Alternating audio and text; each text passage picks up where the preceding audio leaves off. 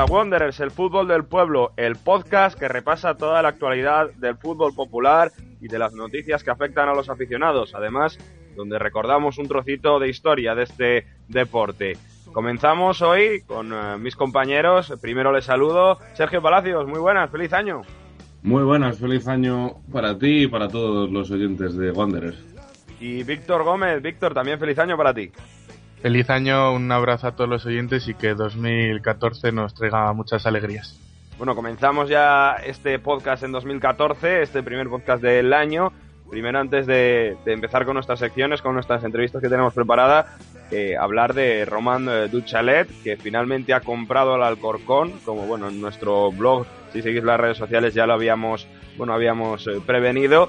Y bueno, finalmente otro club que cae en manos de un empresario este empresario belga que tiene varios equipos, el estándar de Lieja también ha comprado en Inglaterra, en fin, algo que denunciamos, esperamos que esta compra no lleve al Alcorcón a, arrepentirse, ¿no? A que no lleve al, equipo madrileño a otros, eh, a otros eh, casos como ha sucedido, por ejemplo, al Racing de Santander, que es el caso del que analizamos hoy en Wanderers al fútbol del pueblo, después de esos incidentes en el partido de Copa del Rey. Así que vamos a empezar ya el programa, vamos a empezar con la entrevista a Bernardo Colsa, presidente de la Asociación de Peñas del Racing de Santander.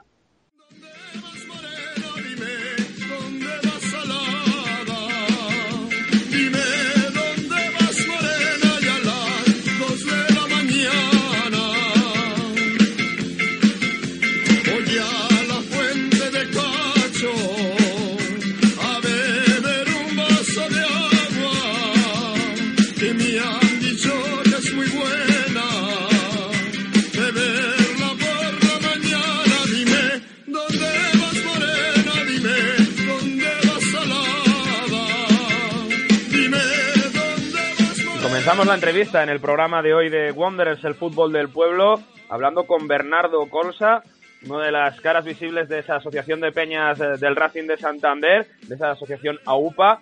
Muy buenas, Bernardo, muchísimas gracias por estar eh, con nosotros en Wanderers, el fútbol del pueblo. Ah, encantado de saludaros y pues disposición por lo que queráis.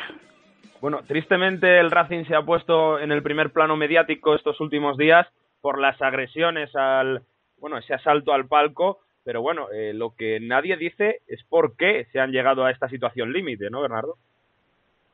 Claro, hombre, las fotos o los vídeos, pues si se ven en crudo, pues evidentemente muestran la dureza de unas imágenes que nadie desea que pasen nunca jamás en un campo de fútbol y menos en el campo del equipo de tus amores, ¿no?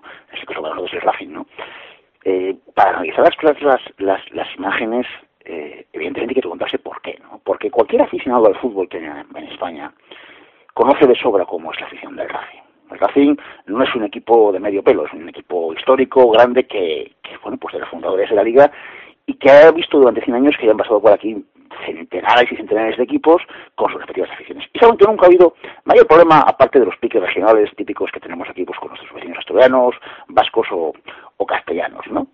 Nunca pasó nada. ¿Por qué pasó lo del otro día? Bueno, porque eh, hay una situación de absolutamente o absolutamente bélica en la ciudad y en toda la comunidad autónoma, eh, patas arriba, eh, todos los días, y sobre todo 15 días cuando recién juegan en el contra lo que es una usurpación absoluta de los poderes de un grupo de personas que no han pagado las acciones que les hacen eh, pertenecerse en el sitio donde están y que no solamente esos eh, presentan todo tipo de recursos, todo tipo de zancadillas a los autos judiciales para continuar en el machito durante el tiempo que llevan, que ya son tres años. Bueno, la, situación es verdad que, como vienes diciendo, quizás podríamos poner el inicio de esta situación crítica en aquel eh, empresario con dudoso honor que llega a Santander, ¿no? Y cambia un poco todo, ¿no? Le, es muy larga, pero voy a tratar de... La, historia es un poquito larga, pero voy a tratar de resumirla, ¿no? En diciembre de 2010, eh, Francisco Pernía, expresidente del Racing, eh, eh, presidente bueno, que ha llevado a unos éxitos deportivos importantes al equipo y que, o que acostumbra mover al menos 10 por temporada, presenta unas cuentas anuales que son absolutamente deficitarias y que muestran el descalabro en la gestión. O sea, los éxitos deportivos estaban eh, en una gran mentira contable. En esa junta de accionistas, eh, distintos accionistas sanitarios plantean la necesidad de mm, llevar a la a concursos acreedores, cosa que él se niega, por lo que todo eso conlleva, y plantea al gobierno de Cantabria, que es propietario de un paquete importante de las acciones de, del un órdago en vísperas electorales en el cual, si no se inyecta dinero de forma inmediata, el Racing puede entrar en causa de solución. Una patata caliente que a ningún gobierno le, le, gusta en vísperas electorales. Y se saca de la banca, se saca de la chistera, un señor llamado Hassan Ali Sayed, que con el tiempo se ha demostrado que es un absoluto sabote. Cinco meses después, el Racing entra en concurso de acreedores. Esto se produce en enero de 2011. ¿eh? En enero de 2011 y cinco meses después, el Racing entra en concurso de acreedores con la desaparición absoluta del primer, del primer, del primer eh, orden, o de, primera línea, digamos, de, de Alisa y con la presencia de Francisco Pernía parapetado, repito, en el club, con los poderes de manejando todos los hilos. El Racing, todavía en primera división, pero ya en concurso de acreedores, porque no le queda otro remedio a Francisco Pernía, porque evidentemente el engaño, la trampa, eh, se pone de manifiesto con toda su fuerza en un momento muy delicado de la, de la economía, eh, se plantea bueno pues una, junta de ya en diciembre de 2011 donde se trata de oye, pues normalizar un la situación ante lo que ha pasado con la desaparición de Alisair. Y allí se pone de manifiesto el gran engaño que supone la llegada de Alisair. Una persona que no es otra cosa que un testaferro, de nacionalidad india, pero con domicilio en Bahrein, un país que no tiene, por lo no tiene mm, régimen democrático y por supuesto no tiene estos tratados de extradición con España, con los poderes de este hombre, Francisco Pernía manipula una junta de accionistas en la que engaña a cuatro o cinco individuos de aquí de para que eh, se adhieran a él en la, en esta mentira se, enseguida eh, sale a la luz y las cuatro personas a los que él engaña dimiten en 24 horas al darse cuenta de que todo era una estafa. El señor Pernilla desaparece, el Racing entra en intervención judicial, lo controla un juez, sigue estando en primera división, pero sigue sin aparecer el dueño. Y a partir de ese momento, bueno, pues se inicia una serie de investigaciones que propician que tanto la Fiscalía, que la Fiscalía de Cantabria como la Seguridad Social y pequeños accionistas consigan que el concurso sea declarado culpable y eh, a través de varias denuncias, tanto Francisco Paño como el que está ahora en, el cargo, que es Ángel Lavín, sí, efectivamente, eh, sea eh, imputado por apropiación indebida y delito societario continuado. En todo este tiempo, en todo este tiempo, eh, que podemos hablar en los últimos dos años, en los últimos dos años o año y medio, el Racing ha movido nada más y nada menos que 55 movimientos de jugadores y entrenadores. Harán segunda y segunda división B. 55 movimientos de jugadores y jugadores. Todo con un representante, con un único representante. Y en ese proceso, numerosos accionistas, entre nosotros, hemos iniciado distintos procedimientos judiciales que no han alcanzado el éxito pretendido por las distintas maniobras y actividades jurídicas que plantea una persona de imposible localización, como es Hassan al-Sayed, de acuerdo que vive en Bahrein, domiciliado en Bahrein, un país que no tiene ningún tratado con España, y además con empresas domiciliadas en Holanda, que es el paraíso de la opacidad fiscal dentro de la Unión Europea. Y a partir de ahí, bueno, pues eh, asistimos a las pedras de los bochornosos, como por ejemplo que vamos a asistir dentro de 15 días, ¿no? Que ha convocado una junta de accionistas para, en un club absolutamente arruinado y en segunda división B, el señor Lavín no solamente va a aprobar un sueldo que el pasado año le va a suponer o le ha supuesto unos ingresos de 66.000 euros, sino que ya aproximadamente igual, de 67.000 euros, va a aprobar una remuneración para el resto de compañeros de consejo de administración. Y eso teniendo a trabajadores, como son los jugadores, con tres meses sin recibir ninguna nómina, y los empleados de a pie del club, los administrativos, mantenimiento y demás, que llevan cinco meses sin cobrar ni una sola nómina. Por poner un ejemplo para que la gente se pueda enterar ¿no? de, lo que está ocurriendo. Entonces, cuando, además de eso, se persigue sistemáticamente a todos los sectores de la afición que son críticos con la gestión de, Ángel Lavín y de Francisco Pernián, que ya prácticamente es unánime, ¿no? Ya se lleva dos años pues guerreando y ya la, la, De hecho, Bernardo, perdona que te corte, eh, un poco también empieza el, el, lío del otro día por querer sacar una pancarta contra la gestión de, de Lavín y protestando contra ese salario que se quiere poner también, ¿no? No exactamente eso. Lo que pasa es que, es que el otro día pasé una serie de circunstancias que, que, que, que llevaron a todo, a todo. Eso coincidió en el tiempo, pero en realidad lo que ocurrió fue eh, todos los minutos 13 de cada periodo en el campo de Racing se hace una protesta unánime por parte de toda la afición contra el Paco de Racing. ¿no? Lo que pasa es que en los últimos, los últimos días, los últimos partidos en casa, a raíz de que se ha destacado ya el tema de los impagos y demás desvergüenzas que, bueno, que, que aburriríamos a, a los oyentes, eh, Sí, es que si entramos en detalles, de verdad, para la gente de aquí, que lo conocemos el día a día, pues tal, pero explicarlo a gente de fuera es, muy difícil y, y, además es muy, muy, es agotador, sinceramente, ¿no? Eh, desde hace un mes o de un mes a esta parte, pues se han puesto hemos visto muchas cosas que son muy desagradables, ¿no? Pues, digo de, gestión de club. Entonces ya, incluso los sectores de la afición que son más, más taimados, más, más calmados, como puede ser la tribuna principal, pues ya, mira, no esperan a minuto de protestar, sino que desde el minuto uno, en cuanto estos señores entran al palco, empiezan a, manifestar su protesta. Y la segunda parte del partido del otro día, eh, Ángel Lavín, el presidente del Racing, eh, llama a su guardia de seguridad para que a su vez este pida a la policía que identifique a unos señores que están mostrando una pequeña cartulina en la que le insultan de dimisión. Entonces, bueno, cuando la policía accede al estadio a la grada, era una localidad que está justo, justo, o sea, unas butacas que están justo al lado del palco de autoridades. Cuando la policía entra a identificar a las personas, pues bueno, pues se monta un escándalo en la tribuna diciendo, bueno, pues que salga la policía y demás, ¿no? Bueno, y eso enciende la chispa en el resto del estadio, coincide además con, con, con, con, el, con la muestra de una, de una pancarta que pedía la dimisión de los directivos de, del club y la gente, pues más animosa, el sector más animoso del, del estadio, la Gradona, pues eh, salta la, la valla desde el fondo norte hasta lo que es la tribuna principal, que está en el lateral oeste, y llega al palco y ahí se produce pues lo que todo el mundo lo que todo el mundo ha visto ¿no? pero vamos la situación además viene motivada pues por una represión feroz y absoluta a la afición de Racing en todas las localidades del campo en todas las entonces cuando la gente entra al estadio no es que entre predispuesta a, a montar jaleo porque nunca ha sido así en, en Santander pero sí hay unos condicionantes que, que hacen que la afición bastante enervada desde el principio. Y esos condicionantes vienen desde donde vienen que es la directiva del club y repito, no, no quiero que se me entienda mal, ¿eh? de verdad. No trato de justificar de ninguna manera actos violentos, para nada. Trato simplemente de que la gente comprenda por qué pasan estas cosas. ¿no? Una cosa es que se justifique que nadie lo quiere justificar y nadie lo puede justificar, y otra cosa es que analicemos el porqué de las, de las cosas, ¿no? ¿Por qué ha pasado esto? Que es lo que trato de explicar dentro de lo que es esta maraña que, que para nosotros es muy fácil de comprender, pero que para fuera de cantar es muy, muy, muy complicado.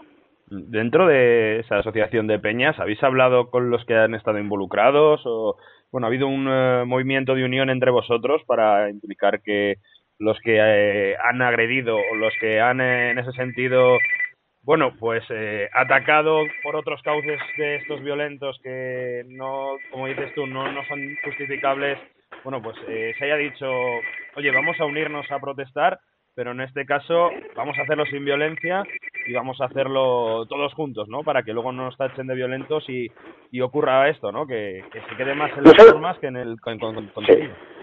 No, hombre, estoy está claro que, que cómo hay que protestar y los cauces cívicos por los que se puede llevar toda esta crisis, ¿no? Lo que, lo que ocurrió el otro día es que no, es cierto que el movimiento arranca desde igual la grada más animosa, ¿no? Pero el problema está en que luego fue gente de todo el estadio, de todas las localidades, a hacer eso. Entonces, nosotros no tenemos identificadas a las personas, no hemos peleado con ellos. Eh, ves las fotografías y te suena la cara de alguno, ¿no? Y le dices, oye, y tal, pero no han inscritos a las peñas y son aficionados en general de, del Racing, ¿no? Entonces, la cuestión es que, yo sé que esto es difícil lo que voy a decir ahora, pero es que el otro día en el campo, si había 2.000 personas, 1.999 estaban aplaudiendo lo que estaba ocurriendo en el palco. Entonces, cuando esto ocurre, estamos ante un problema, ¿no? Que es que la, que la gente vea que se estaba aplaudiendo los actos violentos. Porque no es eso, nadie, nadie lo hace. O sea, lo que se estaba jadeando era una situación de acoso al palco, de acoso al palco, y que no debería pasar más allá. Y que si se fija la gente, si analiza las imágenes con detenimiento, los chavales están allí, o la gente que rodea el palco, podía haber hecho mucho más de lo que hizo. Mucho más, me refiero, mucho, algo peor de lo que ocurrió, ¿no? Y sin embargo, bueno, pues en cuanto apareció la policía, sin utilizar la policía ningún material de antidisturbio, se expresó sin ningún tipo de, de problema. Y de hecho, la policía no tiene a nadie identificado, ¿no? Entonces, es complicado, es complicado porque te digo que se unió todo el campo a esta protesta. Bueno, pues eh, Ángel Lavín ha declarado estos últimos días, seguramente lo hayas leído, que estos personajes no representan al racinguismo, ¿no? Dice que tiene alma marinera y que va a ser el último en abandonar el barco. No sé si la Asociación de Peñas tiene pensado también dar un comunicado sobre esta reacción de Lavín. Bueno, nosotros hemos convocado una reunión para este lunes para hablarlo porque además eh, está culpando directamente personas que no tienen nada que como puede ser el que está hablando, o sea, yo. No, entonces, bueno, me parece que conocemos todos quién es este personaje, eh, de dónde sale, a qué se dedica y cuál es su, su, su mala vida, ¿no? Entonces, bueno, no sorprende absolutamente nada, ni a mí, ni a las peñas, ni a los periodistas, ni a nadie. Me encantaría ver que diga este este personaje. ¿Que él representa el racinguismo? Bueno, pues que haga un referéndum y que vea a ver quién representa el racinguismo, ¿no? Pero en cualquier caso, bueno, las, con todos mis respetos, ¿eh? las declaraciones que haga el señor Lavín, pues a nosotros, lamentablemente, pues pues pues no podemos valorarlas de una manera seria. eh, hemos hablado de Lavín como, como, por supuesto, hemos hablado de Francisco Pernía, de Alice Ayer, pero hay un personaje que, bueno, pues por unas razones o por otras no le está señalando demasiado la gente en el ámbito nacional, como es Miguel Ángel Revilla. También tiene que ver en este estado del Racing, ¿no? Bueno, Miguel Ángel Revilla fue el presidente de Cantabria, eh, el presidente del gobierno, mejor dicho, que vendió eh, las acciones que tenía el la prenda sobre unas acciones que daban la mayoría la mayoría eh, accionariado social de esa entidad a Hassan Isayet. Es así de claro. Lo vendió, aunque también es cierto que él dijo desde el principio que no se fiaba y tal, pero lo que es verdad es que el gobierno que presidía fue el que presidía. Y también fue el principal damnificado de las eh, tropelías y mentiras de Hassan Isayet y de Francisco Pernia.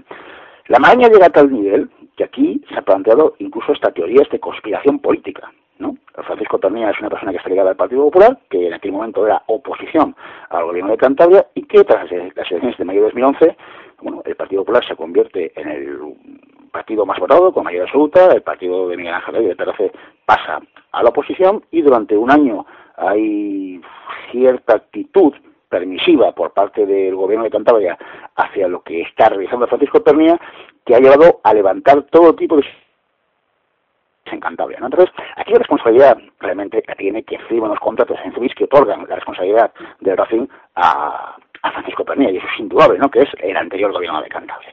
Pero lo que también trasciende es que la clase política en todo su conjunto durante los siguientes meses ha mirado hacia otro lado y ha dejado que esa situación devenga en una poderdumbre absoluta. Pero Podemos hablar de cualquier personaje así conocido, de política, pero yo creo sinceramente que eso sería desviar la atención. Y lo digo realmente, yo por ejemplo, yo pertenezco al partido en el que milita Miguel Ángel Revilla y se puede entender que yo no sea objetivo en eso que estoy diciendo, ¿no? Pero estoy diciendo claramente que la responsabilidad de la venta a Alisa Ayer de la fin es del gobierno eh, que estuvo, eh, del gobierno que lo hizo, ¿no? Sí, sí. Pero de verdad lo digo, ¿eh? Y lo digo claramente, y lo digo aquí y en cualquier sitio, como lo digo manifestando durante dos años. No nos pueden durar eso la persona que tiene el poder de Hassan Ali Sayed es Francisco Perniac. Si él quisiera, esto ya estaba terminado. Es así, si él quisiera, esto ya habría terminado hace muchísimo tiempo. La cuestión es que él no quiere que termine. Y como él no quiere que termine, pues pasa lo que pasa. Luego podemos echar la culpa a quien, quiera, a quien queramos. ¿A quien queramos? A la propia afición, al gobierno actual, al gobierno anterior, al alcalde de la ciudad, a la policía o al ministro, al que quiera, el que tiene el poder que otorga la mayoría general, mayoría general ilegítima, impagada y que por sentencia judicial le ha dicho un juez a, a que retire, o sea, que, hay que quitar las acciones para devolverse a su anterior dueño. Quien tiene ese poder es Francisco Bernía Calvo, que es la persona que engañó al anterior gobierno, que engañó al actual gobierno y que ha engañado a todo el racinguismo. Eh, a todo esto, los jugadores, como has dicho, también con una gran deuda, no se les paga. El otro día, al final del partido, apoyó a la afición. La unión ahora, afición, jugadores, sí, sí, más sí, o sea, la unión aquí es la unión aquí es absoluta entre todos los estamentos. Aquí no, vamos a ver, eh, podrá gustar más o menos eh, un tipo de protesta, que sea más vehemente, que sea menos vehemente. En, esto del fútbol uno tenemos nuestros gustos, ¿no? Pero lo que es indudable es que toda esta crisis que se lleva, que lleva al en una situación como la que ha visto todo el mundo, que son, llevamos prácticamente tres años con ellos, después que fue en enero de 2011 cuando se vendió el Racing a estos personajes, eh, y bueno, se vendió. Se hizo un contrato por el cual se le entregaron las acciones que luego ellos nunca jamás pagaron. ¿no? Eh, esos tres años ha costado mucho, porque siempre hay múltiples puntos de vista, hay muchos intereses, pero la realidad es absoluta, pero absoluta además en toda la afición. Y lo puedes preguntar por cualquier rincón de Cantabria. O sea, todo el mundo está en contra de la gestión de este consejo. Esto no es un capricho de que Racing haya bajado a segunda división B, de que haya habido eh, pues una cierta quiebra deportiva. Ayuda, evidentemente, esto es una situación de rechazo hacia el pero se ve el día a día lo que está ocurriendo, pues al final pues, pues, pues comprendes lo que la gente se Y a eso se le añade pues una actitud muy, muy, muy profesional por parte de los jugadores del Racing que con todas las acciones que están ocurriendo, con todas las mentiras y con todos los impagos, están defendiendo pues, los colores del equipo con muchísima dignidad, colocándonos al Racing líder en la segunda, en su grupo de la segunda división B. Y cuando no te pagan, pero trabajas, cuando no te pagan, pero rindes, cuando no te pagan y te humillan, además, y te colocas en casa de la tabla, pues el aficionado se va llena de satisfacción, de, de, orgullo, y no tiene otra cosa que rendirse a la evidencia, ¿no? Y las ovaciones que se está llevando el equipo eh, en esta temporada son atronadoras. O sea, aunque el partido sea infame, vemos muchos partidos muy malos, las ovaciones son atronadoras al equipo pues por, por su profesionalidad. Y eso ha unido todavía mucho más lo que es la oposición de este Consejo. Vamos a ir cerrando, vamos a hablar del futuro. ¿Qué futuro le veis a esto? Y si las cosas no mejoran, si Ángel Lavín y bueno, Pernilla sobre todo, en fin, todo esto sigue por malos derroteros, eh, ¿puede haber una creciente nueva idea del Racing de refundar un club ya que sea más como ha sido otros casos, como por ejemplo ha pasado en Salamanca o en Palencia? ¿Lo veis factible o creéis que esto va a ir a mejor? Bueno, vamos a ver, eh, ese debate se ha planteado aquí y es un debate que está absolutamente cerrado. O sea, aquí no se habla de la fundación para nada. O sea, es un tema tabú. Hay gente que lo plantea, pero la mayoría social está por lo que está, que es por mantener al histórico, al representativo, al de siempre, a nuestro equipo, al de nuestros padres, al de nuestros abuelos, al de la tierra, al de la ciudad, que es el Racing. No hay otro, es nuestro equipo. Si el Racing muere, murió. Ya se verá lo que será el día siguiente de su muerte. De momento será, bueno, pues un entero digno y acorde a su historia, ¿no? Pero no se plantea una refundación de ninguna manera, porque aquí el único objetivo que hay es tratar de echar a esta gente, echar a esta gente, propiciar una tranquila en la que llegue un nuevo accionista de referencia, invertir dinero, tanto aficionados como, como empresarios, y a partir de ahí reconstruir el club de fútbol. Y si tenemos que estar 5 o 10 años en segunda división B, o purgando por esos campos de, Dios, pues estaremos.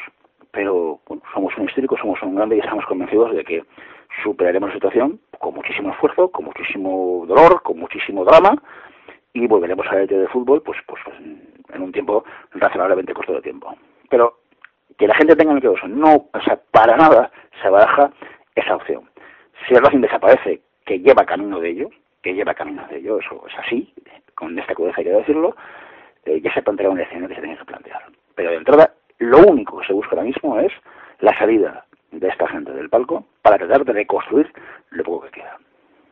Ya la última, eh, a corto plazo, la Asociación de Peñas del Racing, la Asociación AUPA, eh, tiene pensado a corto plazo algunos movimientos, algunas protestas para, eh, bueno, pues lo que has dicho, echar a esta gente del palco a corto plazo. ¿Tenéis algo pensado? Bueno, nosotros queremos, tenemos un proyecto de club y todo. El problema es que se tienen que dar los condicionantes judiciales necesarios para, para poderlo practicar pero hay una sentencia que, a esta gente le, le, quite la propiedad del club, hay distintos movimientos judiciales para mm, tratar de reconducir la situación y estamos en ello. O sea, lamentablemente estamos esperando los tiempos jurídicos y como todos sabemos los tiempos jurídicos no se corresponden con los tiempos de fútbol. ¿no? El fútbol se caracteriza por la inmediatez, por, por el minuto prácticamente y la justicia pues tiene su tiempo y hay que respetarle. Eh, ¿Llegaremos a tiempo? No lo sé, no lo sé, pero no nos queda otro que, aceptar lo que diga la justicia y los designios, ¿no? Porque si ya ponemos en entredicho el sistema, aunque aunque se pueda poner en cuestión, pues entonces no no no no, no podríamos regirnos por una anarquía, ¿no? Hay que esperar. Pero lo que tenemos claro es que cuando acabe esto, que acabará, acabará. O sea, si no acaba este mes, acabará el siguiente, y si no el siguiente, si no el siguiente, acabará seguro, porque esto no se puede eternizar. Eh, habrá que presionarnos ahora para reconstruir lo que han dejado esta gente. Bernardo Corsa, presidente de la Asociación de Peñas del Racing de Santander, cabeza visible también de, AUPA. Eh, un auténtico placer. Creo que nos has eh, contado cómo está la afición del Racing, cómo está tristemente eh, el equipo en Santander. Y desde aquí, desde Wanderers de Fútbol del Pueblo, te deseamos toda la suerte y esperamos que bueno que intentéis echar a esta gente, ¿no? Que bueno nunca tenía que haber llegado aquel aquel jeque, aquel empresario y, y seguramente no estaríamos en esta situación, ¿no? Lo más importante sobre todo es, yo se lo digo a todos los compañeros de las asociaciones de equipos de España, ¿no? Eh, los clubes de fútbol, en un mundo tan globalizado como este, donde es igual más fácil ser eh, seguidor de Manchester United que del Albacete, con todos mis respetos, para alguien que pueda vivir en, la, en Albacete, eh, o no, me da igual, lo de Manchester y de Santander, no, no, quiero que nadie me entienda mal, eh, el arraigo, la representatividad, la adhesión a un club, parte de, o, es parte de nuestra identidad, ¿no? Entonces, los clubes pequeños y modestos, si no tienen ese componente identitario, entre comillas, ¿eh? que tampoco me gusta mucho mezclar estas cosas, pues tienen muy pocas posibilidades de subsistir. Pero cuando eso existe, nosotros aquí hablamos mucho de cuando existe racinguismo, es cuando de verdad puede existir el Racing. ¿no? Y lo importante de todo es saber que estos clubes lo mantienen el sentimiento de muchos aficionados que tienen como propio, como propio, un club de fútbol. Que no solamente son meros aficionados al fútbol, sino que además de eso, son, eh, tienen en su adhesión, en su, eh, un componente de su identidad es el pertenecer a un equipo de fútbol. Entonces, lo importante de verdad, y lo digo por experiencia propia, es no entregar el club en manos extrañas. Nos han obligado a tener una ley que es desastrosa. Yo lo este verano con gente de Mirandés, ¿cómo es posible? O del Lugo, ¿cómo es posible que dos clubes saneados les obligue la legislación a convertirse en sociedad anónima deportiva? Porque convertirse en sociedad deportiva permite, entre otras cosas, que pase lo que ha ocurrido en Santander, que alguien diseñe una trama jurídica de tal calibre que sea imposible desenmarañarla en al menos 5, 6 o 7 años. Nosotros llevamos 3, 3 años para, para desenmarañarla y todavía nos queda tiempo. Y todavía nos queda tiempo. Por eso yo pido a los pecadores aficionados, a los que sienten con mucha demencia, con mucho cariño y con mucho ardor a su equipo, que sean siempre vigilantes, porque malos hay en todos los sitios. Malos hay en todos los sitios. Y gente que quiere hacer negocio de un negocio, va a como el fútbol, hay muchísima. No olvidemos que el fútbol es un negocio donde la hacienda mira para el otro lado, la seguridad social mira para otro lado, para otro lado y campan comisiones muy fáciles de sacar con muy poco esfuerzo. Simplemente porque un jugador te sale muy bien de la cantera o porque has tenido un éxito en un fichaje. Y eso está muy a la mano de personas que no tienen el más mínimo nivel de ética, como nos pasa en Santander. Ah, te voy a poner un ejemplo, no me quiero agarrar mucho más, pero aquí, por ejemplo, eh, los jugadores que quiere vender ahora mismo el Racing para poder pagar las nóminas de los, que, de los empleados, les está obligando a que cambien de representante y se vayan con su representante de cámara. Para, bueno, pues para hacer sus cosas, que todo el mundo se puede, se puede suponer imaginar. Eso pasa en el mundo del fútbol y todos lo sabemos. Yo pido a la gente de verdad, o sea, aprender el caso de Santander, porque lo que estamos viendo es horroroso. Y es el ejemplo palmario, el ejemplo palmario de lo que nunca se debe hacer y lo que nunca se debe consentir por parte de unos aficionados del club de fútbol. Hemos cometido un error gravísimo, que fue entregarnos a este personaje, bueno, no entregarnos, nos llevaron a este personaje, mejor dicho, y eh, durante mucho tiempo se mirado para otro lado. Cuando se ha caído, se han visto todas las tonterías que se han cometido. Simplemente es un mensaje de esperanza a todos los aficionados al fútbol y esperemos que, este gobierno eh, pueda cambiar eh, de una vez por todas lo que prometió hace unos años, que fue el cambio de la ley de deporte y que los clubes sean más democráticos y sobre todo de sus aficionados, que son quienes les mantienen vivos, que nadie lo olvide. Sí, sí, que no son los eh, televidentes desde China. La verdad que nos quedamos con ese mensaje, eh, que es muy triste que un ejemplo así, sobre todo para la afición de Santander, bueno, pues sirva, como digo, como ejemplo para, pero ojalá sirva para que no se vuelva a repetir nunca más y, bueno, que desaparezcan esas sociedades anónimas deportivas. Ya sabéis que desde Wonder es el fútbol del pueblo estamos contrariamente, eh, cada, cada día lo decimos, ¿no? Que, que, el fútbol es de los aficionados y no de un empresario que quiera hacer juguetes y cada vez denunciamos más casos de, de cómo son los equipos juguetes de, de, estos empresarios o de estos, o de estos magnates. Bernardo Colsa, la verdad que un auténtico placer. Eh, por cierto, para quien quiera seguir eh, por Twitter los hashtags, eh, hashtag fuera chorizo, Racing, Bernardo, la verdad que las redes sociales estáis moviendo bastante bien, ¿no? Sí, la verdad que se, bueno, pues ya sabes que la gente joven estas tecnologías las maneja extraordinariamente y bueno, pues por fortuna en un mundo tan internacionalizado como en el que estamos, pues el mensaje de, de, de crispación, no de crispación, sino de queja hacia la, lo que consideramos que es una auténtica dictadura, que es lo que está ocurriendo en el Racing, pues se manifiesta bastante bien, ¿no? Pues eh, lo dejamos aquí, Bernardo, un auténtico placer, un abrazo. Un abrazo.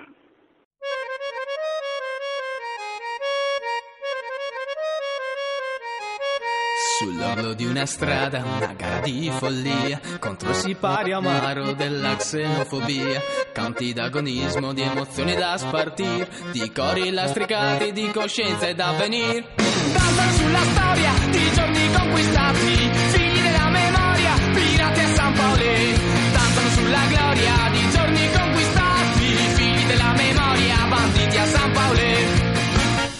después de esta interesante entrevista a Bernardo Colsa, hablamos ahora de los resultados de los clubes populares, de los equipos donde los aficionados tienen gran poder de decisión sobre su club. Empezamos hablando de los clubes populares en España, del eh, Club Deportivo Palencia, la primera regional de aficionados, Castilla y León, Grupo A.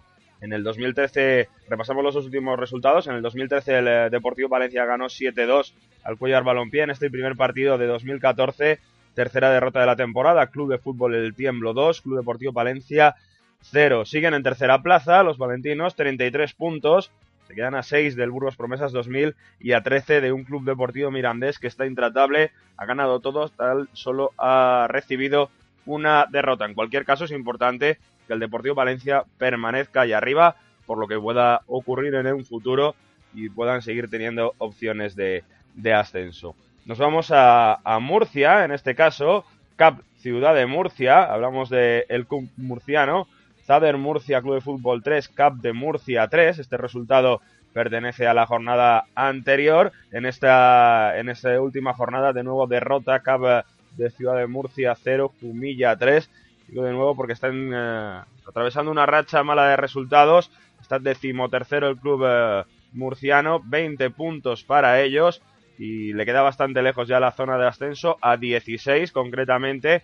En cualquier caso, están 10 puntos por encima del eh, descenso. Desde aquí animamos al Cap Ciudad de Murcia, que empezó realmente bien la temporada en una división nueva, bueno, pues intentar por lo menos eh, subir eh, en esa tabla clasificatoria, porque los chavales se lo están mereciendo. Dejamos al Cap Ciudad de Murcia en esa preferente autonómica murciana para irnos a la tercera división, grupo segundo asturiano, Unión Club Ceares, Dos últimos resultados también, Unión Club Ceares 2, Urraca Club de Fútbol 2 y Real Oviedo B1, Unión Club Ceares 2. Eh, victoria esta semana, segunda plaza para el cuadro de Gijón, 43 puntos, gana 4 del eh, Langreo, pero lo importante es que meten 3 de ventaja al Lealtad, que es el equipo que lucha por meterse en la zona de playoff por ascender, así que, bueno, un paso más cerca de asegurar de permanecer en puestos de playoff para luchar por el ascenso a final de temporada. Desde aquí seguimos muy pendientes. La gran temporada del Unión Club Ceares, que ha estado líder en bastantes jornadas.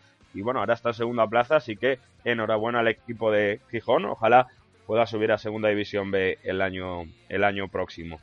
Nos vamos ahora a la cuarta catalana, vamos a hablar del FC Tarraco. Los últimos resultados también, Atalafulla 6, eh, eh, Fútbol Club Tarraco 1 y FC Tarraco 1, Morel 5. Bueno, dos goleadas en las dos últimas jornadas, pero no hay que ser pesimistas. El equipo está en su primera temporada y no está ni mucho menos colista. Decimoprimera plaza para ellos. Eh, tienen 12 puntos. Además sigue sin empatar. un hecho curioso. Todavía estamos esperando el primer empate de la historia del FC Tarraco. De momento llevan cuatro victorias. Y como decimos, tampoco hay que ser demasiado pesimista. Tiene clubes que están eh, realmente peor en esta cuarta división catalana y con la poca experiencia creo que eh, desde Wanderers creemos que están haciendo gran papel. Por ejemplo, están mucho mejor que equipos como el San Salvador o la Salle Tarragona. De momento, bueno, pues como decimos, está quinto por la cola y, realizando una campaña más que digna. Vamos ahora a hablar del Atlético Club de Socios, segunda división de aficionados de Madrid, grupo octavo. Los últimos resultados, Atlético Club de Socios 2, Club Deportivo Lucero Linces 2 y Club Deportivo San Viator 2, Atlético Club de Socios 0. 13 puntos después de una nueva derrota, la octava ya de la temporada para el conjunto rojiblanco. Pero bueno, por lo menos eh, se mantienen por encima del descenso, que en este caso marca el Club Deportivo Palestra Atenea B y el eh, Atlético Club de Socios que se mantiene en esta decimo, decimoquinta posición, justo marcando la, la zona de salvación. A ver si puede encadenar un par de resultados positivos y llegar más tranquilo al final de temporada, que en los últimos años, bueno, estaba sufriendo ahí para mantener la categoría de esa segunda división de aficionados en Madrid, el conjunto rojo y blanco. Después de repasar los principales clubes populares de España, vamos a darnos una vuelta por Europa, por ejemplo, para hablar de, dos equipos que seguimos mucho aquí en Wanderers el fútbol del pueblo, de equipos de Roma, de la tercera categoría, del eh, grupo A está el Atlético San Lorenzo, además eh, esta semana ha ganado, bueno, pues 3-4 entre el Libertinantes, y está en la décima plaza, 13 puntos, mitad de tabla para ellos. Y también en la tercera categoría de Roma, en el grupo C, está la Ardita San Paolo, ha ganado 0-6 al Real Porta di Roma. También décima plaza para ellos, 11 puntos. Bueno, dos equipos modestos, pequeños, que están bueno, luchando en esa tercera categoría. Desde aquí les apoyamos. De momento aguantan en esa mitad de tabla, en esa tercera categoría de, de la provincia de Roma. Ahora hablamos de Inglaterra, como no, tenemos que hablar del FC United of Manchester en la Northern Premier League, más aún porque en esta última jornada el United Manchester ha vencido 4 a 1 ante el eh, Norwich Victoria y el eh, FC United que está ya en la sexta plaza 42 puntos y tan solo uno de puestos de playoff que marca el Huddersfield Town. Es decir, que hablábamos eh, antes en eh, jornadas pasadas que estaba en posiciones más abajo. Bueno, por fin ya el FC United está más cerca de los puestos de playoff, a un puntito solo. Y creemos que, va a seguir ascendiendo. Hablamos ahora del AFC Wimbledon, League Football 2. Derrota esta temporada para el Wimbledon 0-2 contra el Torca United media tabla para ellos, decimocuarta posición, 31 puntos, además están 5 por encima del descenso y a 5 de puestos de playoff, por tanto, el equipo Wimbledon está, bueno, más o menos tranquilo, ¿eh? una pena esta derrota de esta semana en casa porque de haber conseguido la victoria estarían ya mirando por puestos de, eh, de promoción, de, de playoff, pero bueno, la League Football Tour está muy muy apretada y conseguir dos resultados positivos te, te saca de abajo y te hace luchar por, por las zonas de, de ascenso. En fin, mucha suerte para el AFC Wimbledon. Cerramos con Alemania, con dos equipos muy seguidos aquí en Wanderers el fútbol del pueblo, segunda Bundesliga, como digo, Unión Berlín y San Pauli, ambos están empatados a 31 puntos después de los resultados, los últimos resultados antes del parón invernal, Unión Berlín 4, Arminia Bielefeld 2 y San Pauli 0, Karlsruher 2, eh, bueno, pues como digo, los dos equipos eh, con 31 puntos, empatados a Kaiserlauten y a Karlsruher, precisamente, el equipo contra el que perdió el San Pauli. Están a 4 del Grütefurt, que es el equipo que marca el ascenso directo a 8 del Colonia, que está líder. De momento, por mejor golaveraje, es el Kaiserlauten el que marca los puestos de promoción. Va a estar muy divertida la segunda Bundesliga y ahí tenemos a dos equipos con... Eh, bueno, estructura popular como son Unión Berlín y el Sao Paulo que van a estar luchando, luchando por ello. Así que hay que estar muy atentos de estos dos conjuntos. Y con esto lo dejamos eh, resultados. Vámonos ya directamente a la sección de noticias.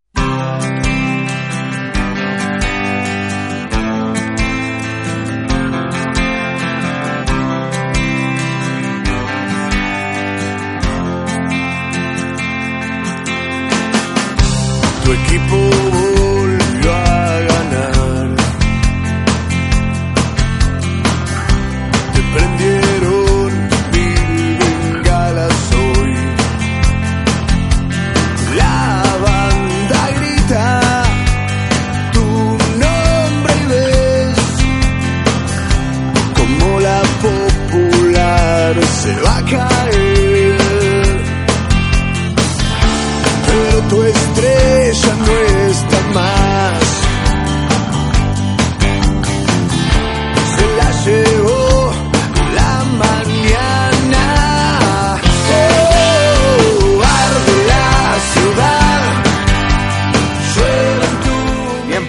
para la actualidad, para las noticias que afectan a los aficionados, para las noticias del fútbol popular. Comenzamos con el Depor porque el pone al Deportivo de La Coruña en peligro de liquidación con un convenio hecho para salvarse a sí mismo. Lendoiro ha logrado sacar adelante su propuesta de convenio a costa de colocar al Deportivo en una situación extremadamente delicada. Con esa opción aprobada en la Junta de Acreedores, el todavía presidente del club consigue evitar la pieza de calificación, eludiendo su responsabilidad de la brutal deuda que tiene el Deportivo de La Coruña de agarraros 160 millones de euros que acumula este, este el club de, de La Coruña. Al tiempo que coloca a la agencia tributaria en situación de cumplir su amenaza de ejecutar esos embargos que tiene contra el Deportivo y negarse a negociar al aprobarse pues esta, esta propuesta que Augusto César Lendoiro ha aprobado en Junta de Accionistas. Esquerra Unida acusa a Camps de enterrar 40 millones en clubes de fútbol. El portavoz adjunto de Esquerra Unida, Ignacio Blanco, asegura que la empresa Sociedad Proyectos Temáticos de la Comunidad, Comunidad Valenciana dependiente de la Generalitat, se comprometió a repartir 39 millones de euros masiva entre el Villarreal, el Hércules y el Levante en concepto de patrocinio, bajo esta marca de, la comunidad valenciana. Finalmente, ha abonado solamente 12 mi- 12.750.000 euros de esos 40 que había, que había prometido eh, abonar a equipos pues, como el Villarreal, el Hércules o el Levante. Hablamos del español, la cantera de, a puerta cerrada para que el Barça no se entrometa. El fútbol base del español, según explicó el club catalán mediante un comunicado durante esta semana, se entrenará de modo privado, con el objetivo de mejorar la formación de los jóvenes jugadores. Una iniciativa que se lleva estudiando desde el verano, tras uh, fue sonada la noticia de que el Barcelona fichó a varios de los canteranos de- del club españolista y sobre todo la entidad, algo muy importante, insiste que este cambio de política entra en vigor eh, a la próxima semana y se realiza desde el punto de vista formativo, con la intención de incentivar positivamente la evolución futbolística de los jugadores y se debe evitar distracciones que puedan influir negativamente. Es decir, que no ellos no sola, no lo dicen porque les quite jugadores el Barça, sino porque eh, sus jugadores no pueden eh, formarse como deben al tener un ojeador mirando y estando encima de cada paso que dan. Nos vamos a Inglaterra, cerquita de Birmingham, a Coventry, una afición defenestrada. Según nos cuenta la web diario de fútbol, el Coventry vivía tranquilo en, en, ese, en su estadio Rico Arena hasta marzo del año pasado. Ahora anda, pues como ese elefante que tiene en su escudo, haciendo equilibrios peligrosos sobre el balón de fútbol con el que juega su equipo.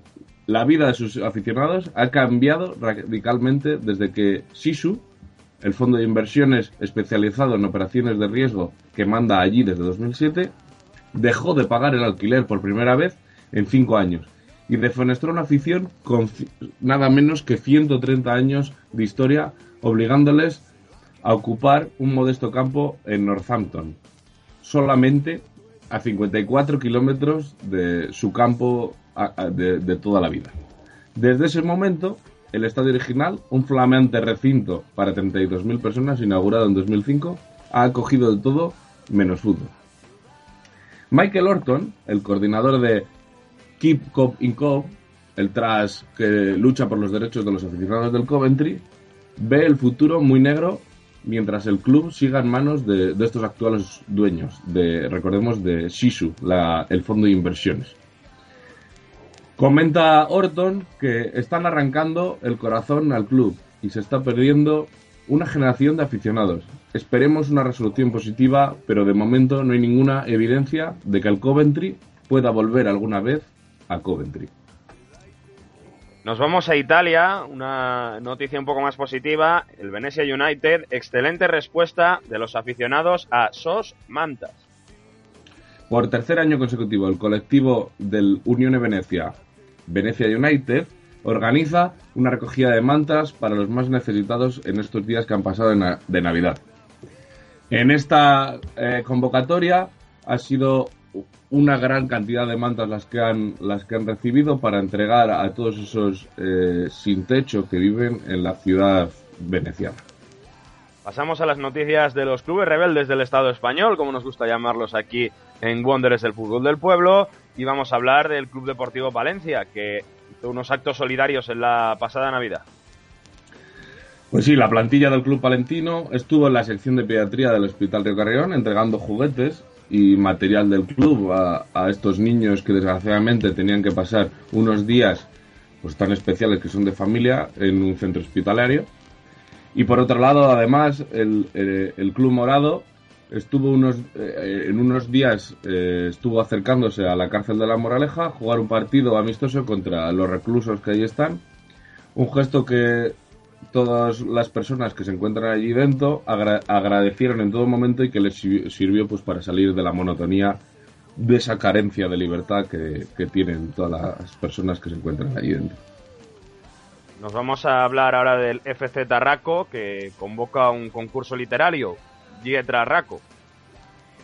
Como ya hiciese el Unión Club Ceares la pasada temporada, el club catalán convoca un concurso de relatos cortos para todo aquel que quiera participar, ya sea en castellano o en catalán, y el premio será material del club y esa alegría de salir en, un libro, ¿no? Luego editado. Si queréis pues más información de, de este, de este concurso, ya serán las bases, cómo hay que presentarlo y demás, pues es muy fácil, simplemente hay que ir entrando en las redes sociales del FC Tarraco o en su página web.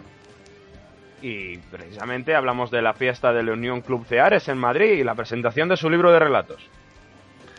Pues sí, la será la presentación del, del libro de narrativa breve Unión Club Ceares Entre Líneas, ese libro que hablábamos antes cuando salía el concurso del Tarraco.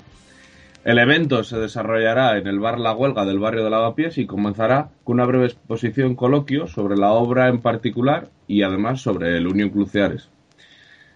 Un, acto que lle- llevará a cargo por Íñigo Arza, directivo del club, además es autor del blog futbolístico Los Ideales del Gol y además pues muchos le conoceréis por colaborar con nosotros en muchas ocasiones aquí en Wanderers el fútbol del pueblo y después de todo esto pues continuará con una sesión de música cearista para todo el que se acerque a este bar del barrio de Lavapiés de Madrid. Pues con esta noticia sobre el Unión Club Ceares, sobre su libro de relatos, cerramos las noticias y nos vamos directamente a la sección de historia.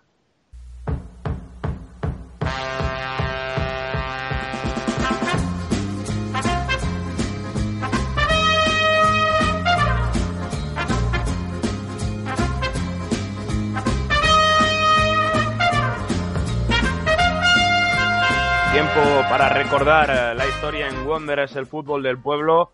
Hoy hablamos de un personaje célebre como es Albert Camus. Recordamos una frase suya. Todo cuanto sé con mayor certeza sobre la moral y las obligaciones de los hombres, se lo debo al fútbol. Tratamos el libro de Albert Camus, La peste, eh, premio Nobel de 1957. Esta novela fue publicada en 1947 y el fútbol ocupa un lugar importante para, para Camus, tanto en sus novelas como en su vida.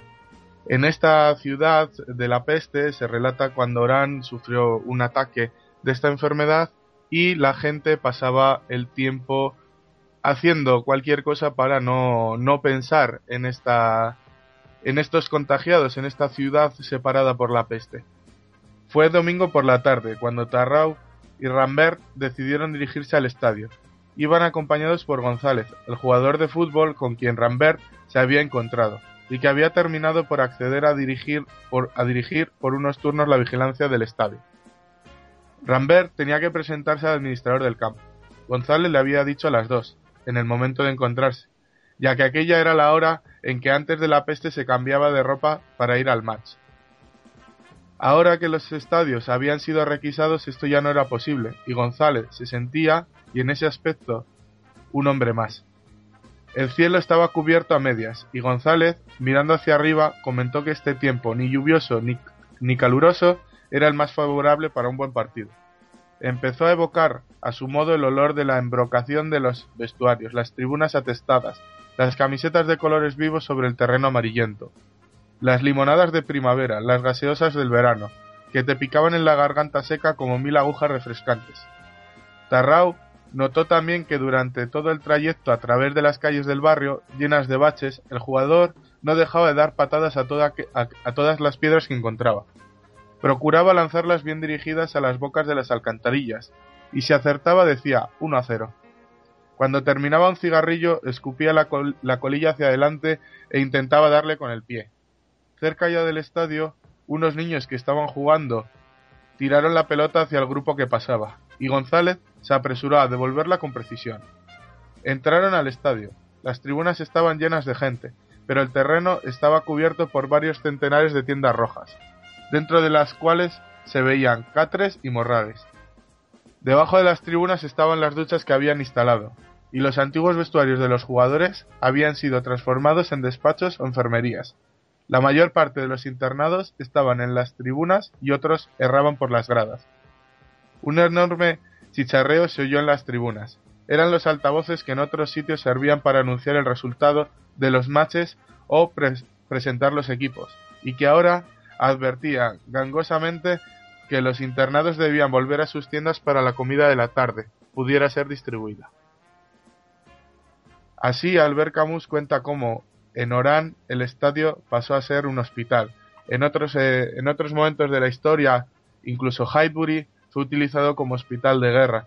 Aquí vemos cómo la historia y el fútbol se entrelazan en un sinfín de historias hilvanadas en los años que lleva el fútbol siendo uno de las partes, una de las partes más importantes de nuestra cultura. Y con esto cerramos el programa número 9 de esta segunda temporada, el primer programa de 2014. Antes de irnos, como siempre, recordamos dónde os podéis poner en contacto con nosotros en las redes sociales, buscando Wanderers, el fútbol del pueblo en Facebook. También estamos en Twitter con arroba WanderersFood. Ya sabéis que en nuestra página web, en nuestro blog, pronto habrá novedades. De momento nos podéis encontrar en www.wanderersfootball.wordpress.com. Víctor Gómez, muchísimas gracias, como siempre. Un abrazo a todos, gracias a vosotros. Sergio Palacios, un auténtico placer compartir también eh, contigo este, este podcast donde repasamos toda la actualidad de los clubes populares. Gracias a vosotros, un saludo y lo dicho, feliz año para todos. Y nos despedimos, ya lo dicho, seguiremos dando noticias muy pendientes a las redes sociales, muy pendientes a nuestra página web Sacaremos una nueva edición de podcast la semana que viene, así que estad muy atentos porque todas las noticias del fútbol popular las podéis encontrar aquí en Wanderers el Fútbol del Pueblo. Se despide Mario Gago. Un saludo, hasta la próxima.